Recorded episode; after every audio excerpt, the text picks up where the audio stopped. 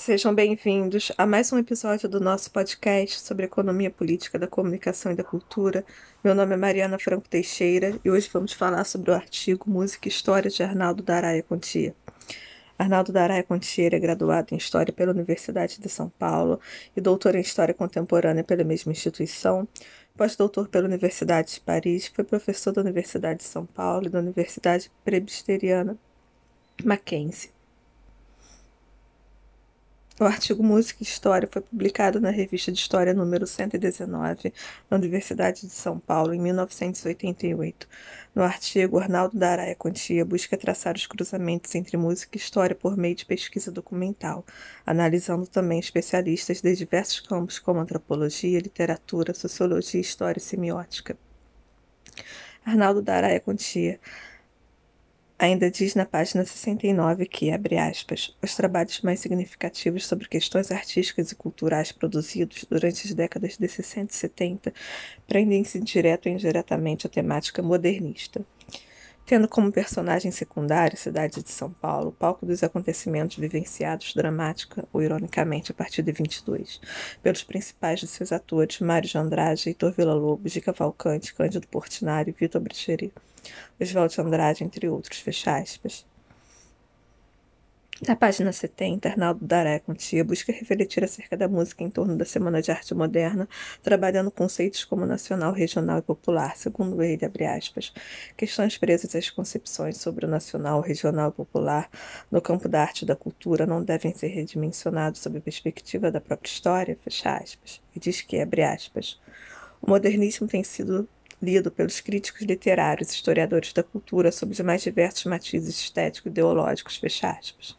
Na página 71, Arnaldo Daraia Contir diz que, abre aspas, a partir dessas considerações, qualquer discussão em torno do modernismo ou da revolução deve ser iniciada pela crítica da própria ideia de modernidade e de revolução vivida pelos atores que presenciaram os acontecimentos e, posteriormente, transmitida aos seus herdeiros,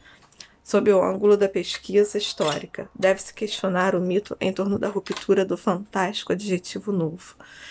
interrelacionando-o a outras instâncias econômica, social e política. Fecha aspas. Assim, o autor alerta a necessidade de uma discussão profunda a respeito do conhecimento considerado fundador da história cultural, apontando que o comemorar, celebrar, ao mal dizer, não significa saber. Na página 72, Arnaldo Daraia Contier diz que, abre aspas, a análise intrínseca de uma obra deve ser o primeiro momento para a compreensão do universo polissêmico que envolve o objeto artístico. Entretanto, torna-se imprescindível estabelecer mediações entre o fato artístico o Estado, a Igreja e outras instituições de uma formação histórica cronologicamente determinada, adjetivando detectar as razões das leituras em torno do imaginário artístico. Fecha aspas. Na página 74, o autor indaga, abre aspas, a possível conexão entre a fragilidade político-partidária da classe operária e a limitação da consciência social de um poeta incapaz de pensar o um momento histórico, além dos parâmetros impostos pela chamada realidade, não estaria induzindo, na fala do analista, uma certa concepção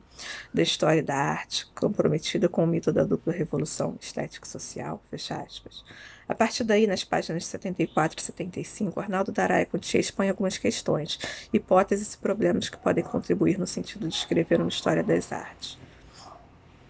Na página 75, Arnaldo Daraia Contier diz que, abre aspas, a temática sobre o movimento modernista motivou uma produção significativa nos campos da literatura, artes plásticas e música mas implicitamente questões em torno da modernidade propiciaram o afloramento de trabalhos que, em sua essência, negam o chamado regionalismo sob os ângulos cultural e artístico. Por esse motivo, tendo restritos às manifestações musicais ou teatrais dos anarquistas, o interesse da burguesia paulistana pela ópera italiana geralmente são silenciados pelos historiadores ainda presos à questão nacional. Fecha aspas sobre a história da música no Brasil, na página 77, Arnaldo Daraia Contia diz que, abre aspas, A bibliografia sobre a história da música no Brasil durante o século XX tem se revelado, sob o nosso ponto de vista, muito restrita, frágil, teoricamente, não representando, apresentando uma visão mais abrangente das possíveis conexões entre a arte e a sociedade. Em geral, as análises sobre a produção artística privilegiam a vida e a obra dos autores considerados mais significativos, sem contudo tecer comentários mais profundos sobre o caráter simbólico da linguagem musical, marcadamente instrumental, os aspectos textuais da canção popular e erudita e suas possíveis vinculações com o texto histórico propriamente dito.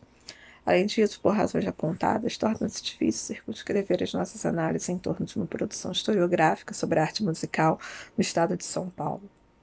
em geral, são trabalhos presos a uma visão globalizadora do processo histórico, apresentando alguns capítulos ou parte dedicadas às atividades artísticas e culturais de São Paulo. Fecha aspas. Na página 78, o ator diz que, abre aspas, os trabalhos mais significativos sobre música em São Paulo foram produzidos durante as décadas de 30 e 70 por Mário de Andrade e José Miguel Soares Wisnik respectivamente, tendo como eixo de suas preocupações as possíveis conexões entre as linguagens poético-musical.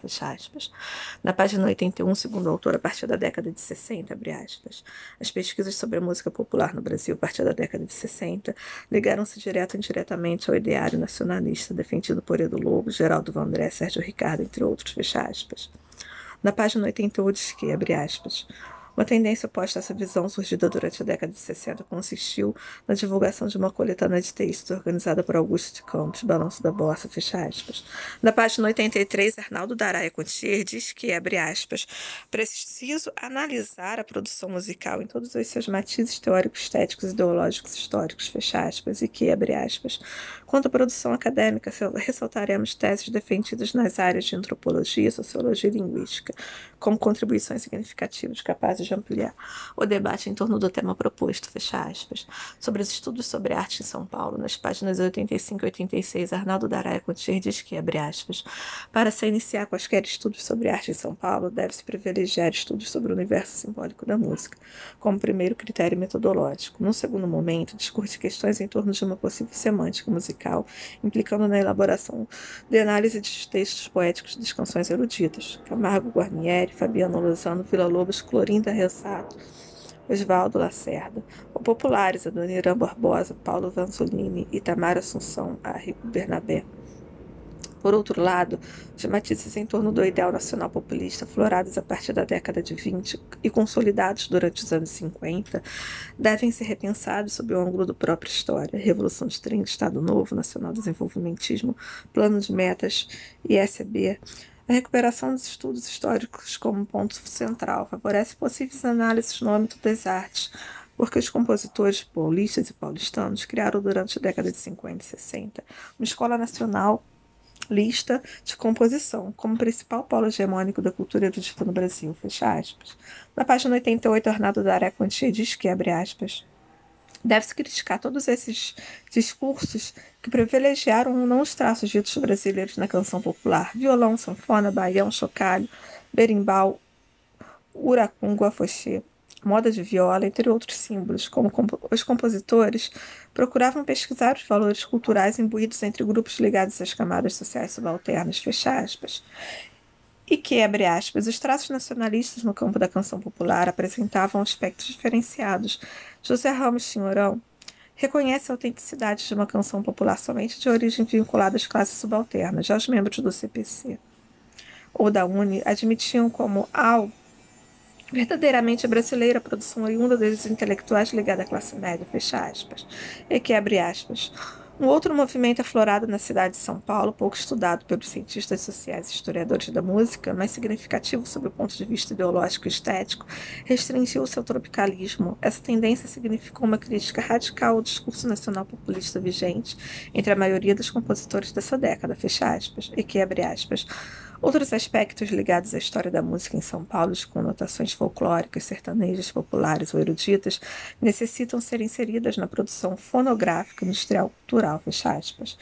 Então, ouvinte, este foi mais um episódio do nosso podcast sobre economia política da comunicação e da cultura.